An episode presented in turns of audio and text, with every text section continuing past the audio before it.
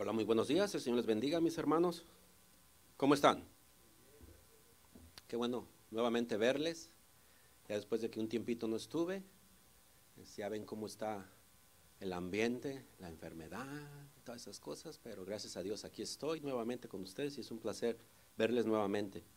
Para los que no me conocen, soy el, soy el hermano Víctor, Víctor Ábalos. Para aquellos que no me conocen por las redes, mi nombre es Víctor Ábalos y sean bienvenidos a todos los que se conectan por redes. El Señor siempre tiene un plan en nuestras vidas, amén. Y, ay hermano, ¿por qué están tan serios? ¿Me ponen hasta nerviosos? Miren, hermano, ¿cómo están? Ahora vamos a hablar de un tema, hermanos, que el Señor me ha puesto.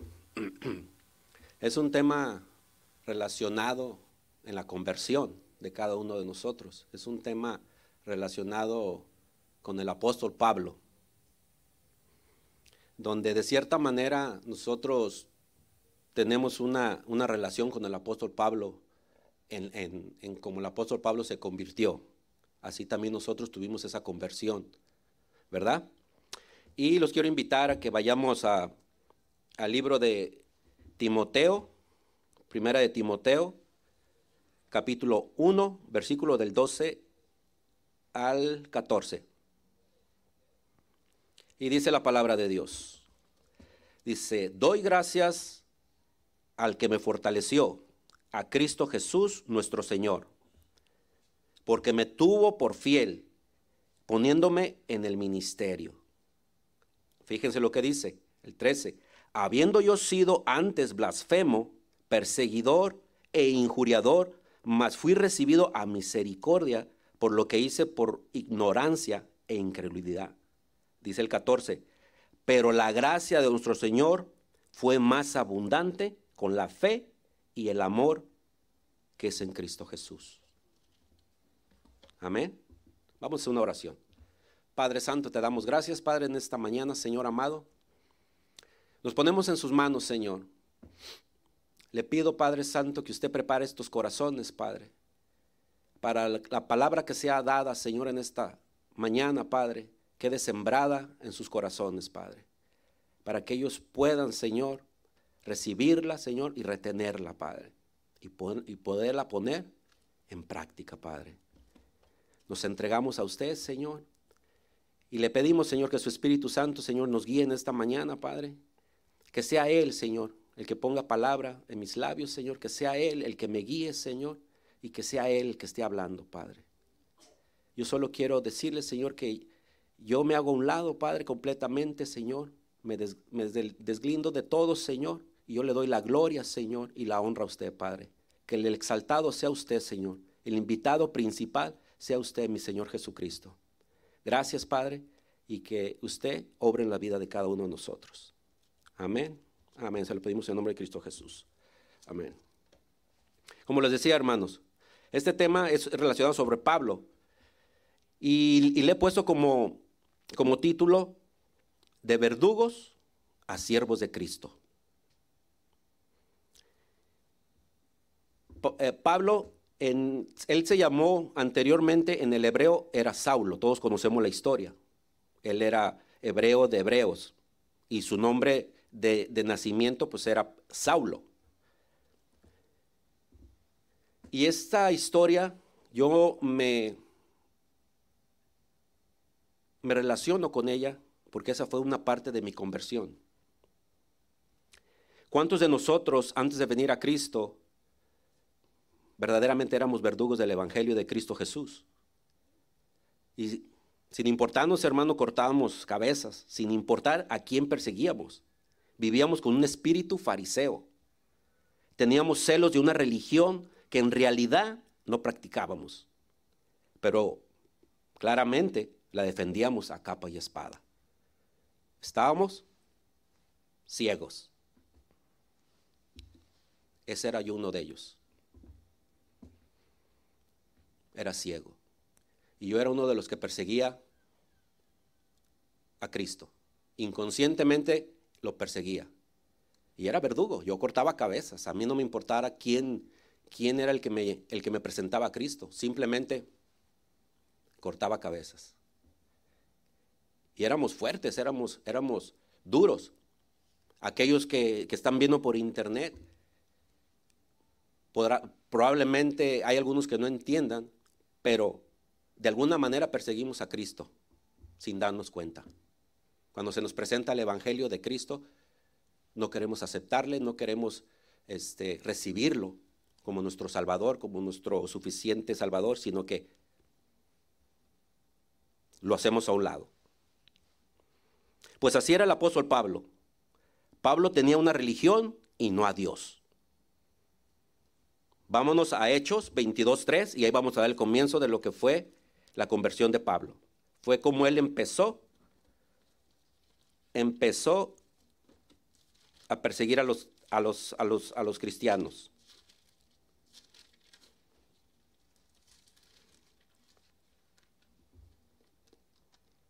En Hechos 22.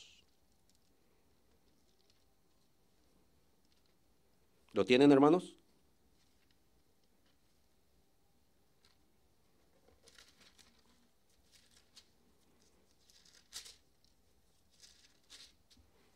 En Hechos 22, 3, dice, yo de cierto soy judío, nacido en Tarso de, de Cilicia, pero criado en esta ciudad, instruido a los pies de Gamaliel, estrictamente conforme a la ley de nuestros padres, celoso de Dios, como hoy lo sois todos vosotros.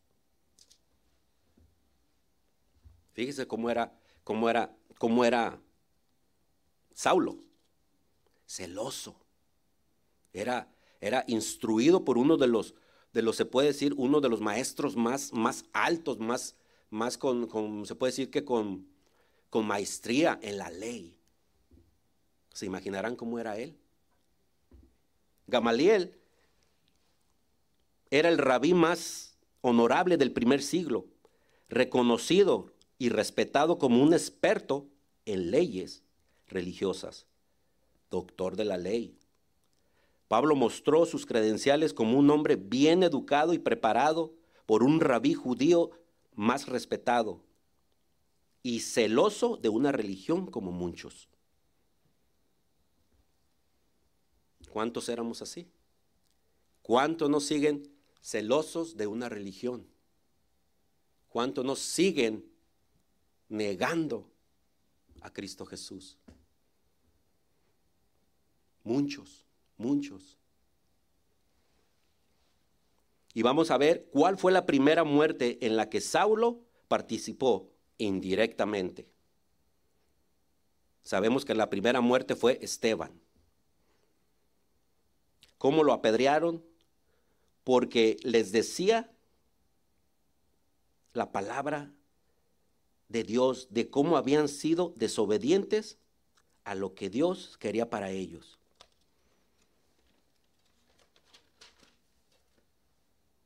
Vamos a ir a Hechos 7, más, más para atrásito.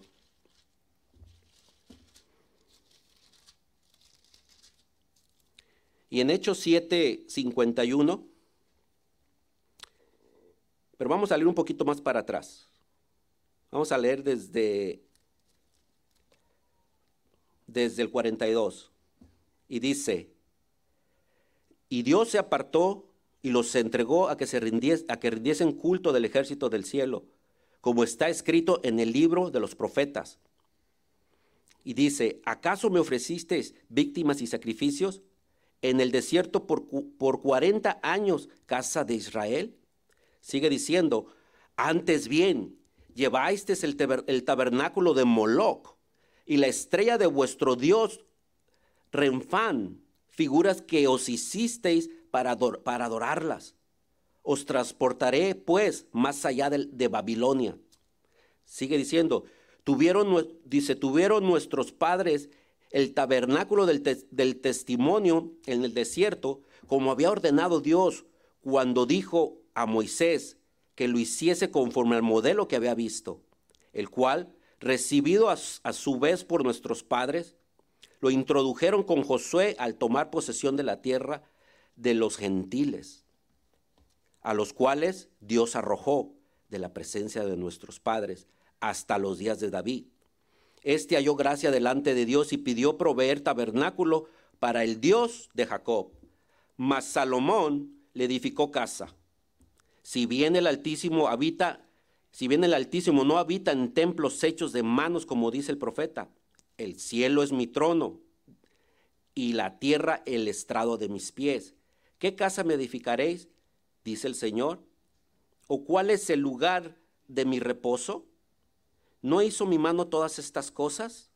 Lo dice, les, les estaba diciendo Esteban, dice, duros de cerviz e incircuncisos de corazón y de oídos. Vosotros resistís siempre al Espíritu Santo, como vuestros padres hacía vosotros, dice. ¿A cuál de los profetas no persiguieron vuestros padres y mataron a los, a los que anunciaron de antemano la venida del justo, de quien vosotros ahora, dice, habéis sido entregadores y matadores? Vosotros que recibisteis la ley por disposición, por, por disposición de ángeles y no la guardasteis. Y dice, y dice, oyendo estas cosas, se enfurecían en sus corazones y crujían los dientes contra él. Y así hay muchos. Cuando se les presenta el Evangelio, son como ellos.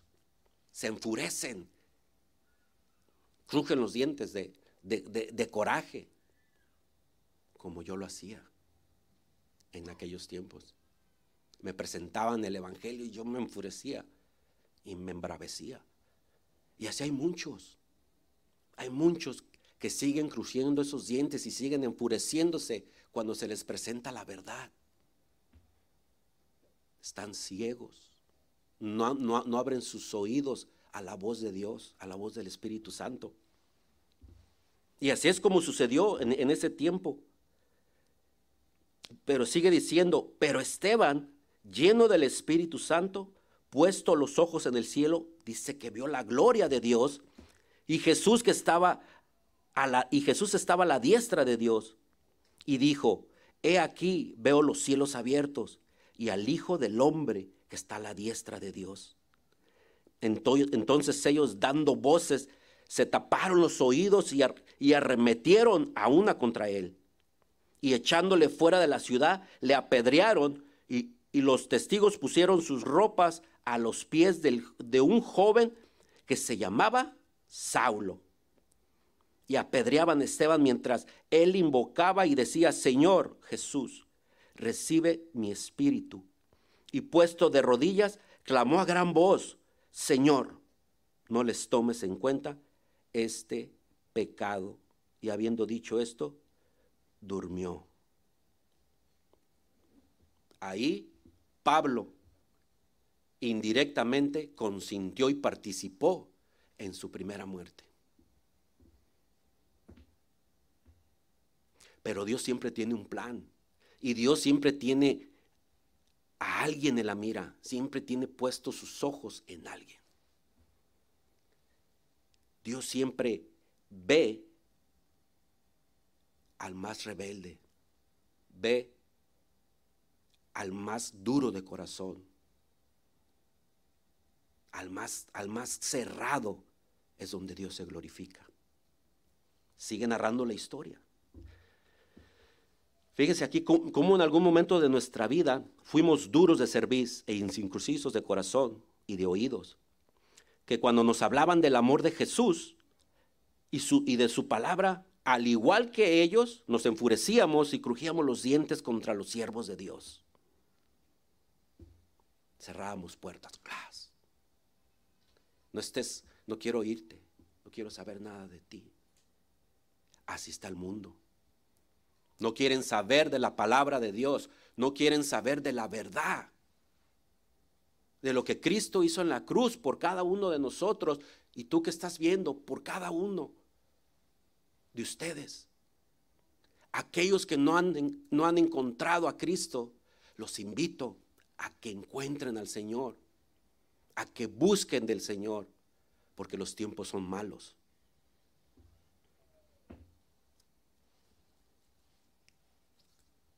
Y en Hechos 8.1, ahí mismo, en Hechos 8.1 nos dice, en aquel día, dice, hubo una gran persecución contra la iglesia que estaba en Jerusalén y todos fueron esparcidos por las tierras de Judea y de Samaria, salvo los apóstoles. Y los hombres piadosos llevaron a enterrar a Esteban e hicieron gran llanto sobre él. Y ahí es donde Pablo comienza. Y Saulo asolaba la iglesia y entrando casa por casa arrastraba a hombres y a mujeres y los entregaba en la cárcel.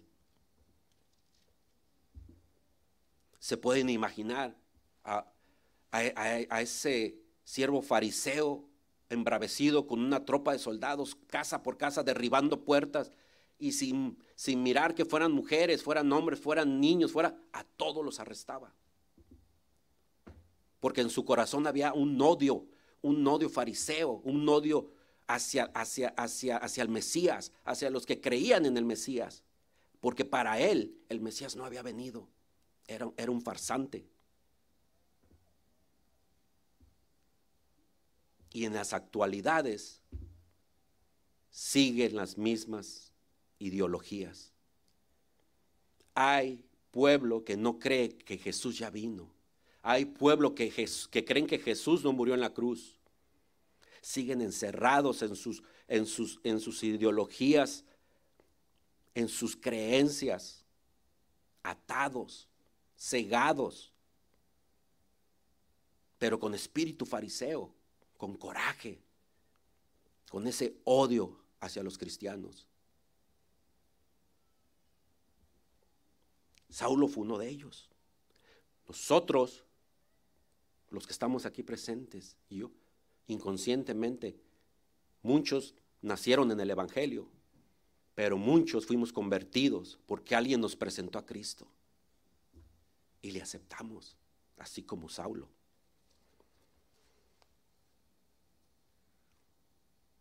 Dice, pero aquí Saulo empieza la persecución de la iglesia, de Cristo, entrando, arrestando a mujeres y hombres, llevándolos a la cárcel sin importarle nada, sino practicando su celo fariseo religioso. Les voy a invitar a que vayamos ahí mismo al 22, 4 y 5, Hechos. Y en el 4 y 5 dice, perseguía yo este camino hasta la muerte, prendiendo y entregando en cárceles a hombres y mujeres. Dice, como el sumo sacerdote también me es testigo y todos los ancianos de quienes también recibí cartas para los hermanos y fui a Damasco para traer presos a Jerusalén también a los que estuviesen allí, para que fuesen castigados. Perseguía.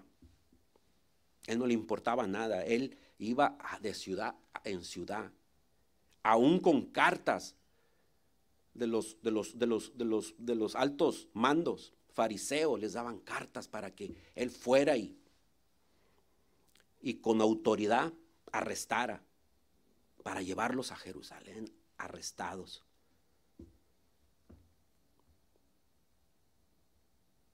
Y como Saulo mismo dice, él practicaba el judaísmo y aventajaba a muchos de sus, de sus contemporáneos, es decir, a muchos de sus colegas fariseos. Él era instruido, él tenía maestrías en las leyes, él, hablaba varios idiomas. Pero Dios ya tenía su plan. Dios ya sabía que, que, Él iba a ser instrumento para su gloria. Porque Dios se glorifica en aquellos. Dios mira, mira, los, mira las, las, habilidades de cada quien. Y Dios las usa para su gloria. Y a cada uno de nosotros nos ha mandado llamar para que le sirvamos. Porque Dios ha mirado algo en cada uno de nosotros. Dios tiene un plan en las vidas de cada uno de ustedes. Y aún aquellos que no le conocen, Dios tiene un plan para tu vida.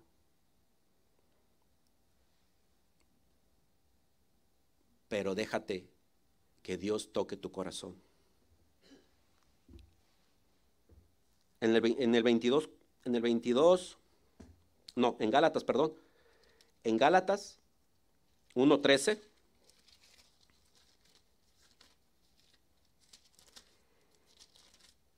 En Gálatas 1.13, como les digo, él estaba, estaba instruido y estaba avanzado.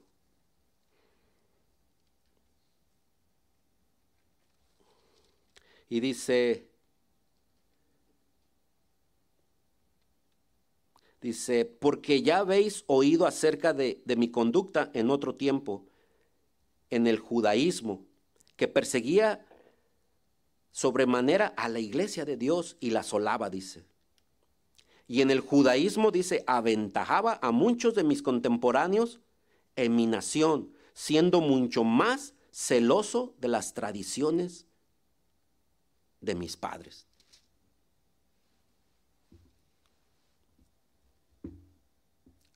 Y de la Iglesia Universal, de donde venimos, donde venimos muchos,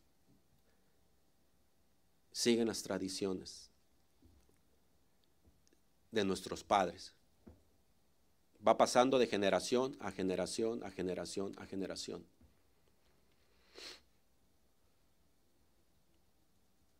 Y es como yo compartía con un, con un, amigo que tengo, que le compartía de Cristo. Y, y, se, me, y se, me, se, me, se me erizaba. Hasta que en un día me dijo, déjame de estar hablando de tu religión, dice. Dice, ¿por qué quieres cambiar la tradición de mis padres? Dice. Y le digo, oh, entonces Tú vives una, tus padres te, inculcaron una tradición y no una relación con, con Cristo. Y me dice, déjame en paz, dice, ya no quiero que me vuelvas a hablar porque no voy a cambiar mis tradiciones por ti. ¿Está bien? Entonces se da cuenta uno de que la mayoría que vienen de otras religiones vienen inculcados de los padres por tradiciones tradiciones que, no tienen ningún sentido, tradiciones que no nos llevan a ningún lado, tradiciones que vienen sin fundamento y no simplemente son hechas por los hombres. Pero Dios siempre usa a los más rebeldes y a los que, y a los que persiguen al Evangelio, en especial a los más religiosos. Y yo mismo puse aquí, entre paréntesis, así como yo era. Un religioso. Que a mí, como les digo, no permitía que entrara ningún cristiano a mi hogar, no permitía que no les recibía. Y, siempre era la, la, la, ignorancia mía era en la, en la idolatría sin fundamentos. Pero Dios fue misericordioso conmigo, igual que el Saulo. Ahora vamos, viene, Pablo se dedica a la, persecución y, empieza a querer acabar con todo el, que seguía a Cristo Jesús. Pero viene la transformación de, de Saulo. Y es cuando Saulo, cuando va camino a Damasco, tienen encuentro con Cristo. Dice, Saulo tiene un encuentro con Jesucristo en camino a Damasco. Iba pero bravo, dispuesto a arrestar a todo aquel que, que era partícipe de, de Cristo. Como muchos de nosotros éramos antes. Y empieza su conversión en el 22, en Hechos 22, 6.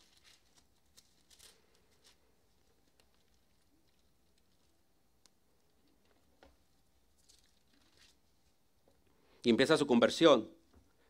Del 6 en adelante dice, pero aconteció que yendo yo, al llegar cerca de Damasco, como a mediodía, de repente me rodeó mucha luz del cielo y caí al suelo y oí una voz que me decía, Saulo, Saulo, ¿por qué me persigues? Yo entonces respondí, ¿quién eres, Señor? Y me dijo, yo soy Jesús de Nazaret, a quien tú persigues. Y los que estaban conmigo vieron a la verdad la luz y se espantaron, pero no entendieron la voz que hablaba conmigo. Y dije, ¿qué haré, Señor? Y el Señor me dijo, levántate y ve a Damasco, y ahí se te dirá todo lo, lo que está ordenado que hagas. Y como yo no veía a causa de, la gloria de, de, la luz, llevando de la mano por los, por los que estaban conmigo, llegué a Damasco. Entonces un llamado Ananías, varón piadoso según la ley, que tenía buen testimonio de todos los judíos que allí moraban, vino a mí y acercándose me dijo, hermano Saulo, recibe la vista. Y yo en aquella misma hora recibí la vista y lo miré. Y él dijo, el Dios de nuestros padres te ha escogido para que conozcas la voluntad y veas al justo y oigas la voz de su boca, porque serás testigo suyo a todos los hombres de los que has visto y oído. Ahora pues, ¿por qué te detienes? Levántate y bautízate y lava tus pecados invocando su nombre. Ahí empieza la conversión de Pablo. Tuvo ese encuentro con Cristo en el camino a Damasco. Iba furioso a querer arrestar a aquellos. Pero Cristo, como dice aquí, ya lo había escogido. Tiene ese encuentro. ¿Cuántos de nosotros no hemos tenido ese encuentro con Cristo? Cuando perseguimos al Señor y en ese, en ese momento el Señor, ¡prum!, nos habla. Yo fui uno de esos. El Señor me habló. Y hago énfasis, ¿por qué me persigues? Porque yo lo perseguía ignorantemente. Y caí rendido, como así como Saulo cayó, así caí yo, rendido a sus pies. Y quedé ciego de ver, de ver la gloria de Cristo Jesús.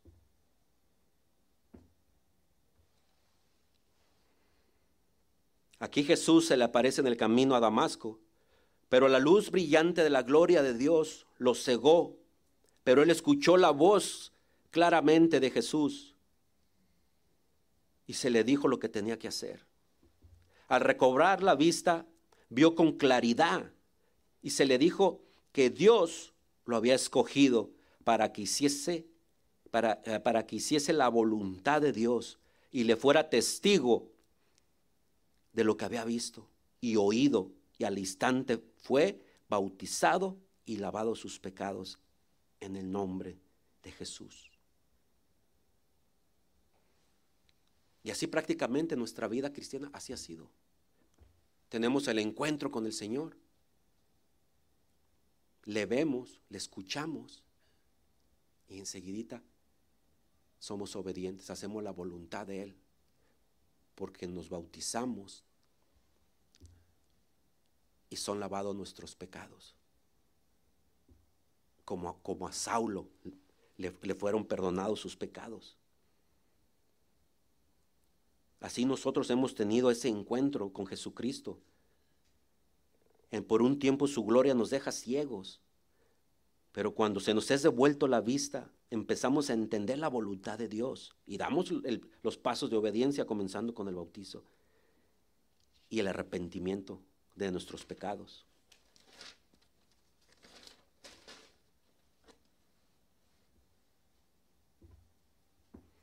Y así era con Saulo.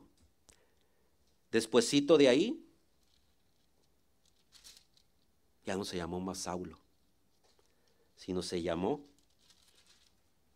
Pablo.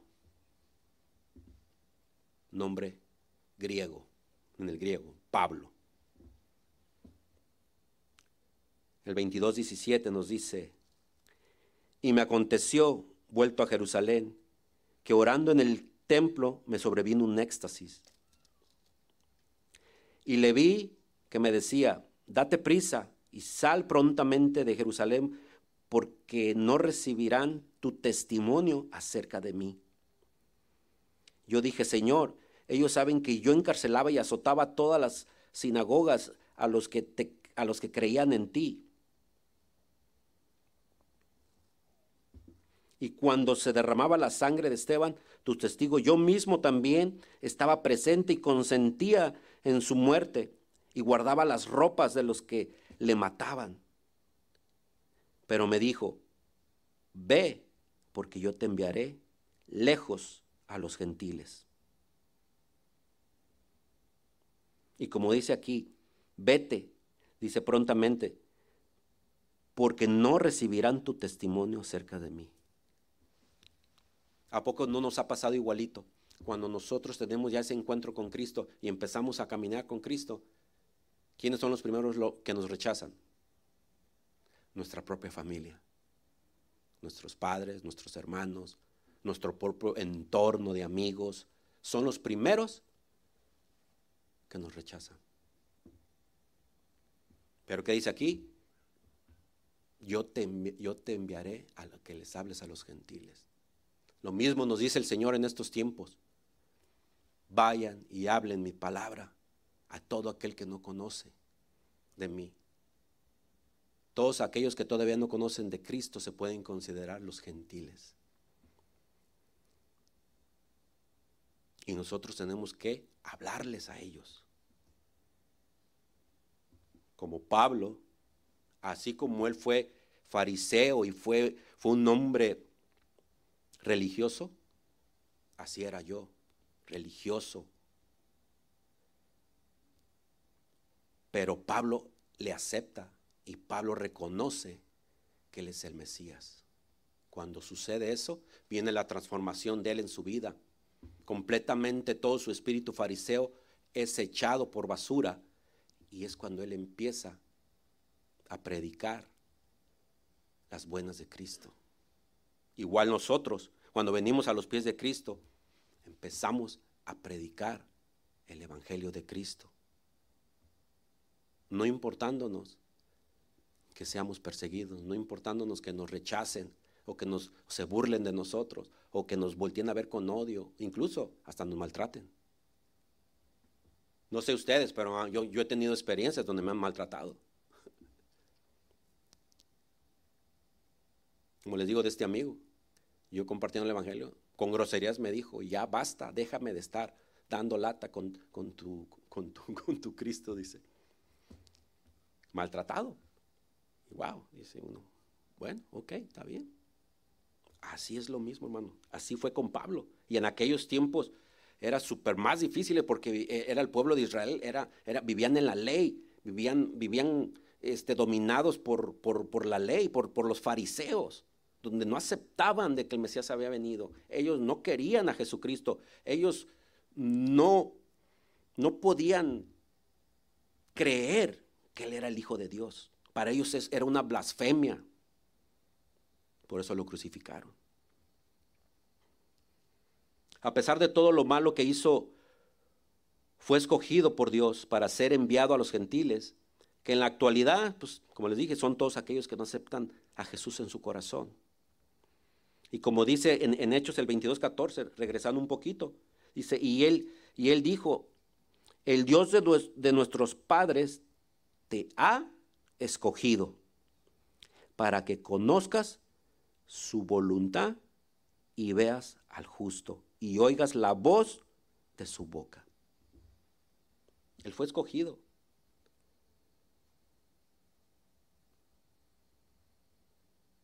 Y así con cada uno de nosotros.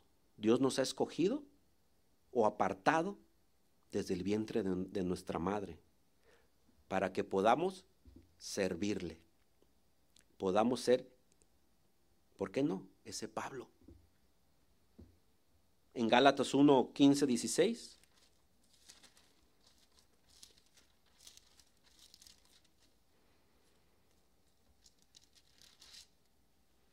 Dice en Gálatas 1, 15, 16 dice,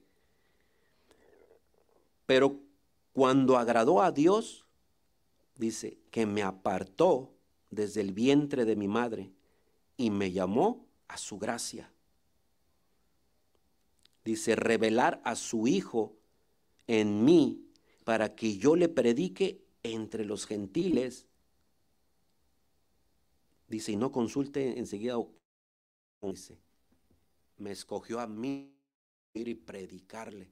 A cada uno de nosotros Dios nos ha escogido para ir a predicar afuera.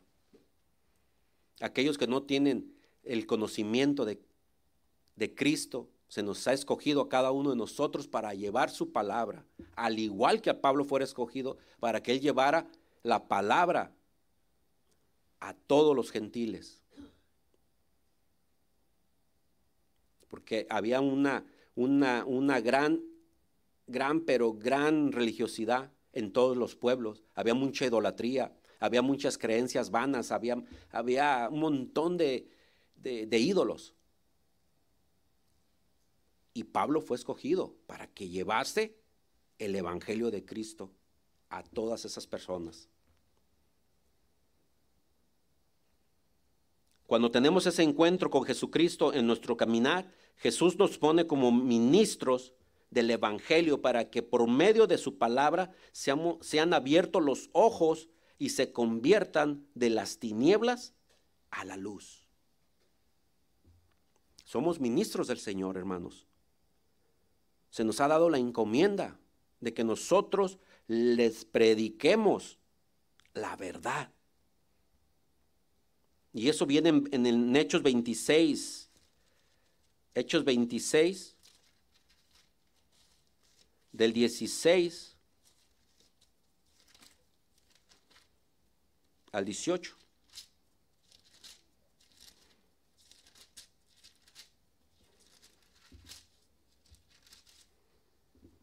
En el 26 nos dice, capítulo 26, 16 nos dice, dice, pero levántate y ponte sobre tus pies, porque para esto he aparecido a ti, para ponerte por ministro y testigo de las cosas que has visto y, que, y, de, y de aquellas en que me apareceré a ti.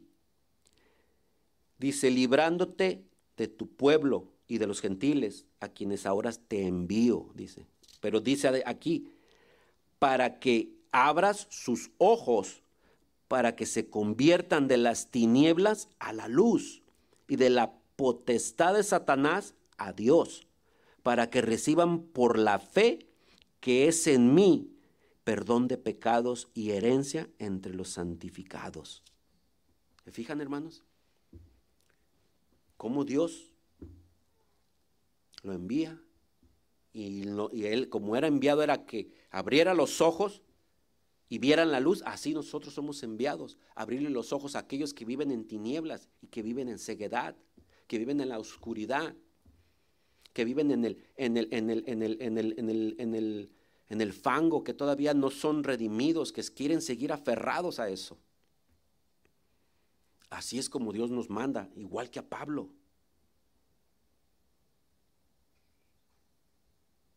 Debemos apreciar, hermanos, el llamado a ser ministros, porque es un don de la gracia de Dios. Hay que apreciar el llamado, hermanos. Cada uno de nosotros tenemos un llamado y debemos apreciarlo, porque es un regalo de Dios. Debemos servir a Dios con nuestro corazón, con todo nuestro ser, con toda nuestra mente, con todo, con todo, hermanos porque es un don, es un regalo de Dios que nos ha dado, nos ha llamado a ser ministros. Debemos de gozarnos, debemos de sentirnos halagados por ese llamado. Los invito a Efesios 3.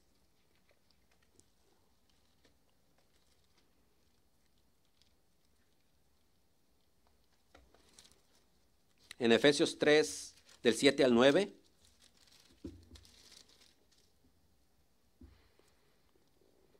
Y dice el 7, dice, del cual yo fui hecho ministro por el don de la gracia de Dios, que me ha sido dado según la operación de su poder.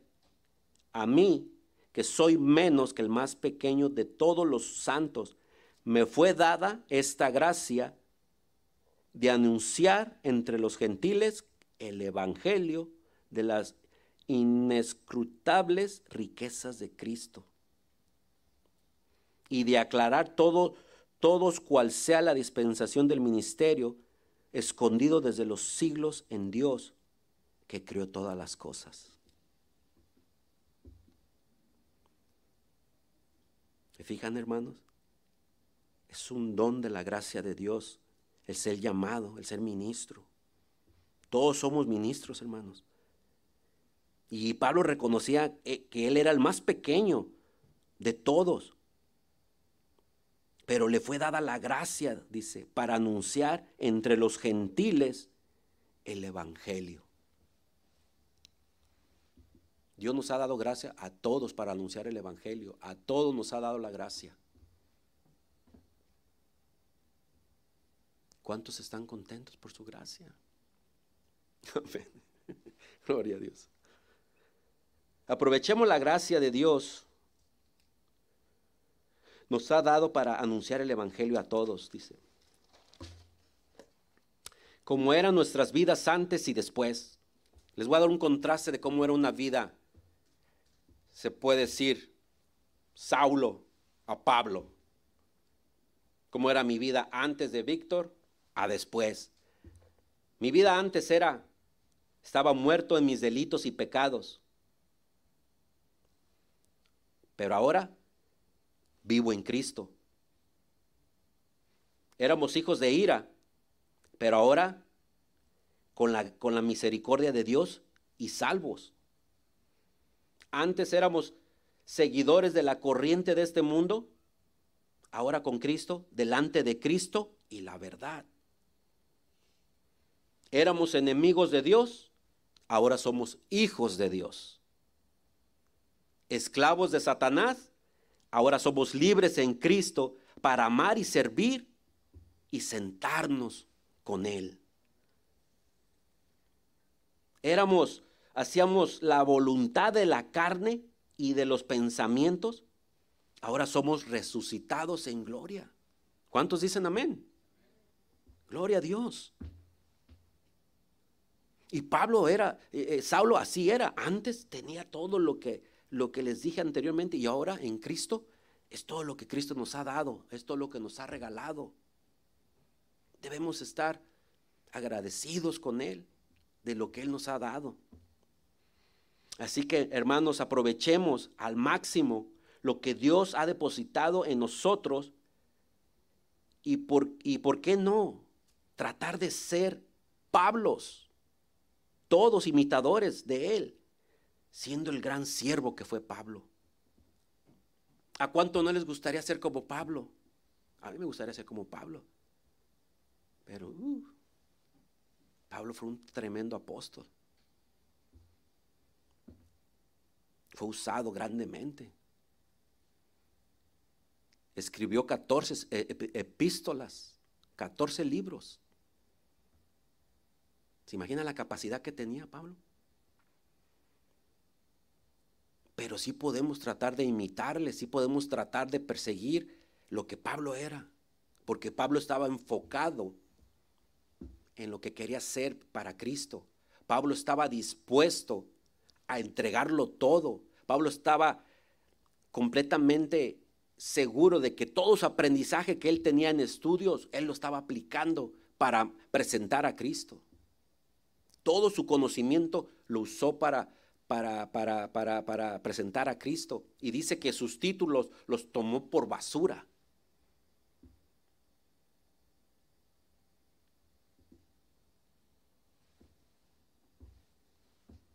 Tratemos de imitar a, Pablo, hermanos. En Primera de Corintios, Primera de Corintios 1, perdón, Primera de Corintios 11, 1.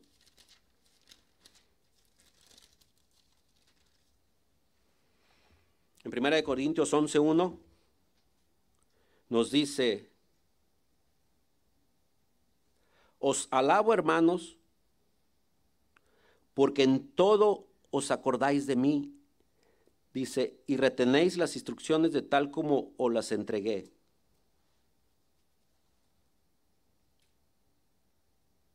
No, perdón, hermanos. Este es el 2, ¿verdad? Estoy leyendo el 2. El 1 dice, sed imitadores de mí, así como yo de Cristo. Por eso les comento, hermanos. Pablo nos invitaba a que, a que fuésemos imitadores de Él, que fuésemos como Él, como Él era de Cristo. Porque Cristo le había demostrado toda su gracia. Y Pablo había entendido lo que era la gracia de Dios. Pablo había recibido el amor de Cristo. De ese odio se había convertido en amor. Porque si sabemos, Cristo es amor. Y Cristo le demostró el amor. Por eso aquí nos invita y nos dice, ser imitadores de mí, como así yo de Cristo.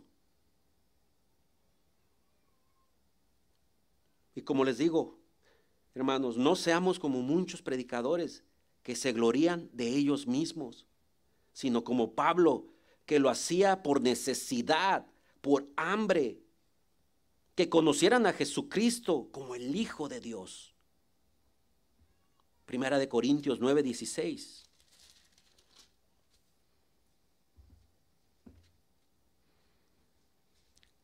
Y dice Pablo aquí, pues si anuncio el Evangelio, no tengo de qué gloriarme, porque me es impuesta necesidad. Ay de mí si yo si dice ay de mí si no anunciar el evangelio. Dice, por lo cual si lo hago de buena voluntad, recompensa tendré. Pero fíjese cómo dice, pero si si de mala voluntad la comisión me ha sido encomendada. No tenemos alternativa. Si lo hacemos de buena voluntad, pues qué gozo, hermanos.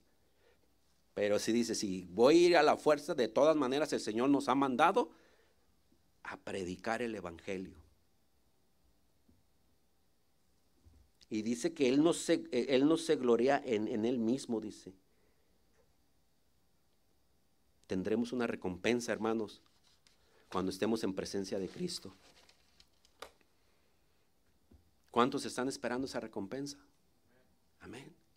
Todos luchamos en este camino porque Dios nos tiene guardada la corona de vida.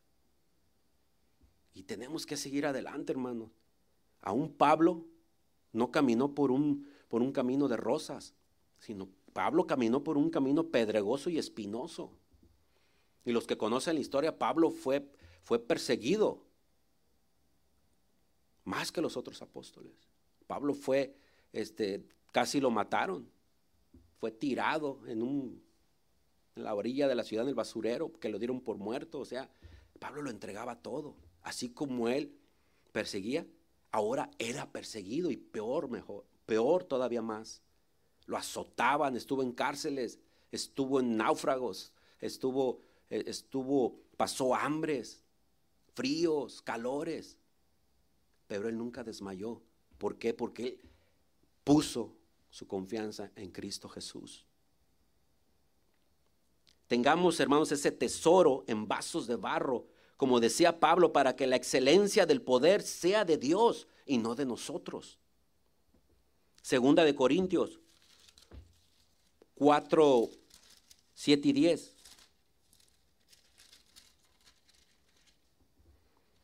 Dice, pero tenemos este tesoro en vasos de barro para que la excelencia del poder sea de Dios y no de nosotros. Que estamos, ¿qué dice? Atribulados en todo, mas no angustiados, en apuros, mas no desesperados, perseguidos, mas no desamparados,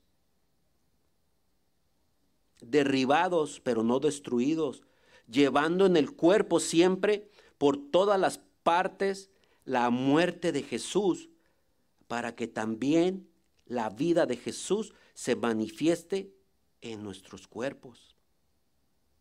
¿Se fijan, hermanos? Vamos a pasar tribulaciones, vamos a pasar angustias, vamos a, vamos a, a, ser perseguidos, pero no vamos a estar desamparados ni, ni, ni, ni, caídos, ni, ni, o sea, Dios va a estar con nosotros, hermanos, en todo, en todo momento. Dice, porque, dice, llevando el cuerpo siempre por todas partes la muerte de Jesús, para que también la vida de Jesús se manifieste en nuestros cuerpos. ¿Y cómo se puede manifestar la vida de, de Jesús en nuestros cuerpos? Siendo sacrificios vivos, reflejando la palabra de Cristo. Y Pablo también nos anuncia, fíjense, para el bien de nosotros, dice, nos anunciaba que cuidáramos nuestras acciones o testimonio para que nuestro llamado no sea vituperiado. Segunda de Corintios 6, 3, ahí adelantito. Dice, no damos a nadie ninguna ocasión de tropiezo para que nuestro ministerio no sea vituperiado. Antes bien, dice, nos recomendamos en todo como ministros de Dios, en mucha paciencia, en tribulaciones, en necesidades, en angustias, en azotes, en cárceles, en tumultos, en trabajos, en desvelos, en ayunos, en, pureza, en ciencia, en la longaminidad, en bondad, en el y dice en el Espíritu Santo, en amor sincero, en palabra de verdad, en poder de Dios, con armas de justicia a diestra y siniestra, dice, por honra y por deshonra, por mala fama y por buena fama, como engañadores pero veraces, como desconocidos pero bien conocidos, como moribundos, mas he aquí vivimos, como castigados mas no muertos, como entristecidos mas siempre gozosos, como pobres, mas enriqueciendo a muchos, como no teniendo nada, mas poseyéndolo todo. ¿Se fijan cómo era Pablo? ¿Cómo dice que tenemos que ser? Qué conversión tan grande fue Pablo, ¿verdad? Y así nosotros, hermanos. Tenemos que tratar de vivir todo esto que dice aquí. De ser un buen testimonio, de ser un buen ejemplo. De mostrar el amor de Cristo, lo que Cristo quiere para su pueblo. Ya estoy terminando, hermanos. Así, hermanos, sigamos adelante, prosigamos hacia la meta. Como decía Pablo, no, no que lo haya alcanzado todo, pero sigo corriendo hacia la meta, al premio, dice, del supremo llamamiento de Dios en Cristo Jesús. Filipenses 3:12.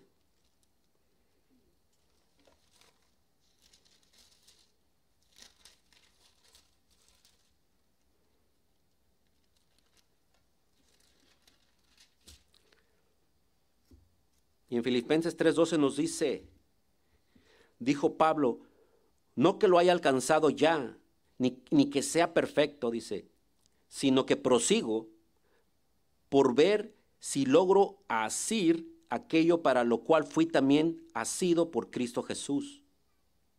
Hermanos, yo mismo no pretendo haberlo ya alcanzado, dice, pero una cosa hago, olvidando ciertamente lo que queda atrás y extendiéndome a lo que está adelante, dice, prosigo a la meta al premio del supremo llamamiento de Dios en Cristo Jesús.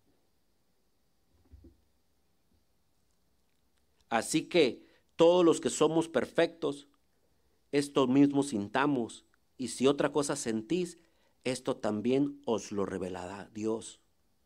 Pero en aquello en que hemos llegado, sigamos una misma regla, sintamos una misma cosa. Hermanos, sed imitadores de mí y mirar, mirad a los que así se conducen según el ejemplo que tenéis en nosotros. Dice, seamos ejemplo, hermanos, de aquellos que tienen puestas las miradas. Porque sabemos que nosotros como cristianos, el mundo tiene puestos nuestros ojos para ver cómo caminamos, para ver cómo, cómo, reaccionamos, para ver cómo hablamos, para ver a quién juzgamos, a quien criticamos. O sea, hermanos, tengamos mucho cuidado. Tenemos que ser ejemplos, como dice Pablo aquí, ejemplos de Cristo como Él lo fue. Para terminar, hermanos,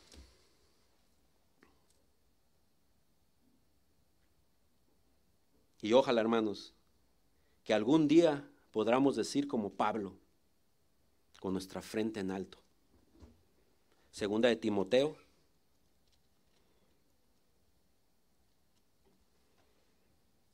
Cuatro, seis y ocho.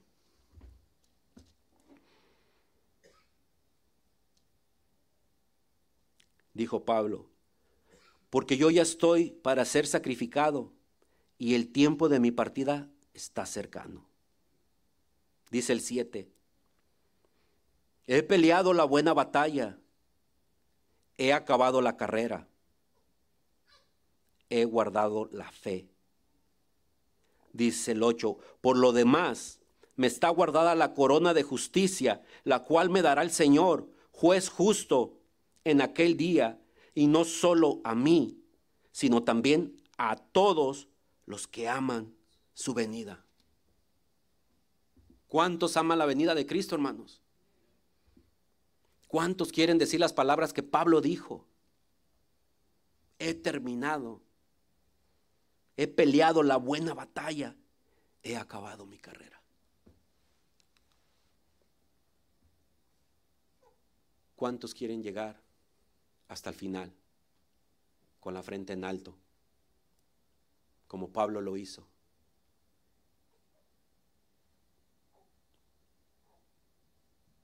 He terminado.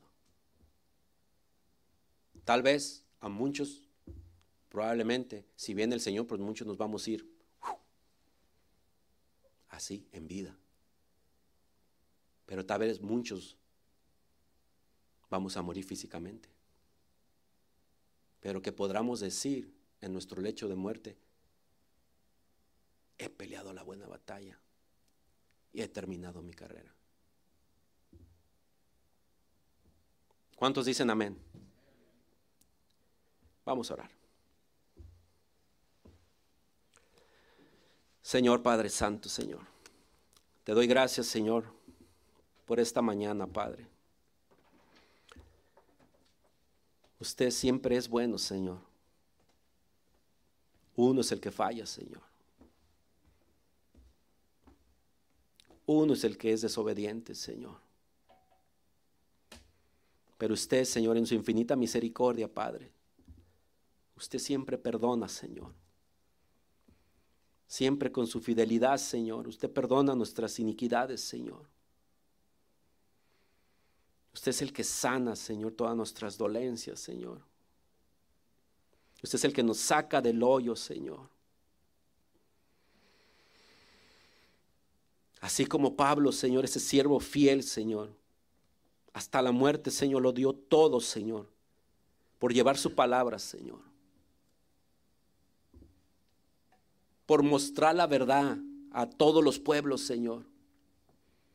Sin importarle, Señor, aún su vida, Señor. Él fue y obedeció, Señor, cumplió, Padre. Así nosotros, Señor, queremos ser imitadores, Señor, de ese gran siervo, de ese gran apóstol Pablo, Señor que nosotros podamos tener esa hambre que Él tenía, Señor. Que nosotros podamos tener ese amor que tenía a usted, Señor. Que podamos decir como Él, he peleado la buena batalla. He acabado la carrera, Señor. Llénenos, Señor, de esta fuerza, Señor de esa fuerza, Señor, que arrebasa todo entendimiento, Padre, que nosotros en nuestro pensar, Señor, no podemos entender. Llévenos, Padre. Denos esa valentía como Pablo la tuvo, Señor. Sin importar la crítica, Señor. Sin importar que seamos perseguidos, Señor. Sin, sin importar lo que piensen de nosotros, Señor sino hacer el cumplimiento, Padre, la encomienda que usted nos ha dado, Señor, como a Pablo, Señor.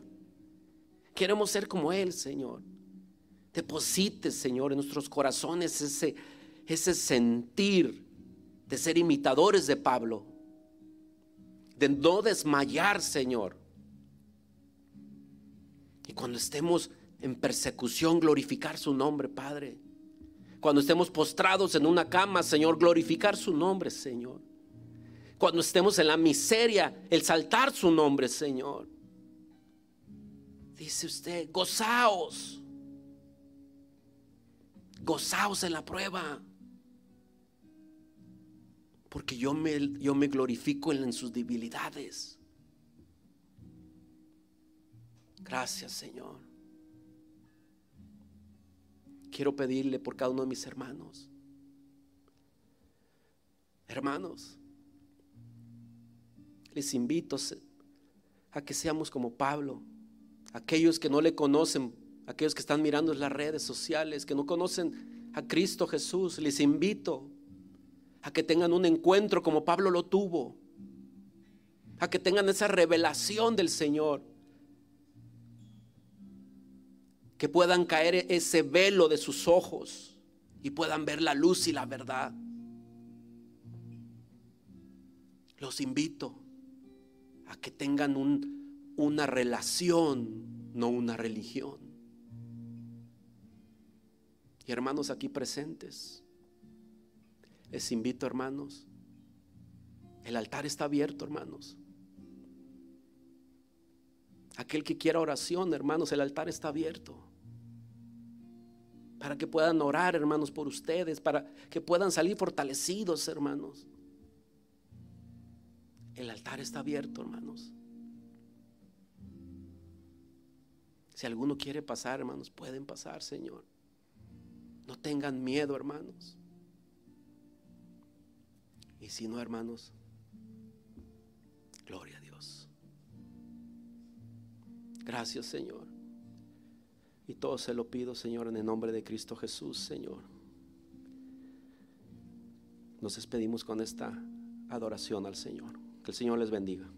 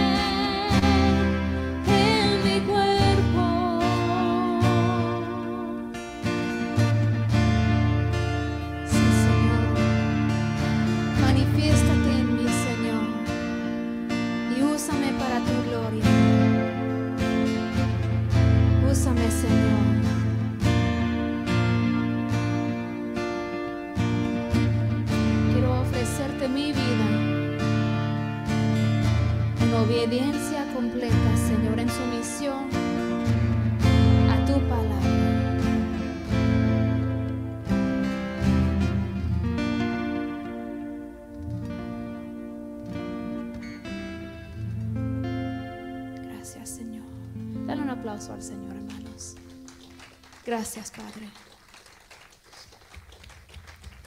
Gracias, Señor. En el nombre de Cristo Jesús. Amén. Dios les bendiga, hermanos.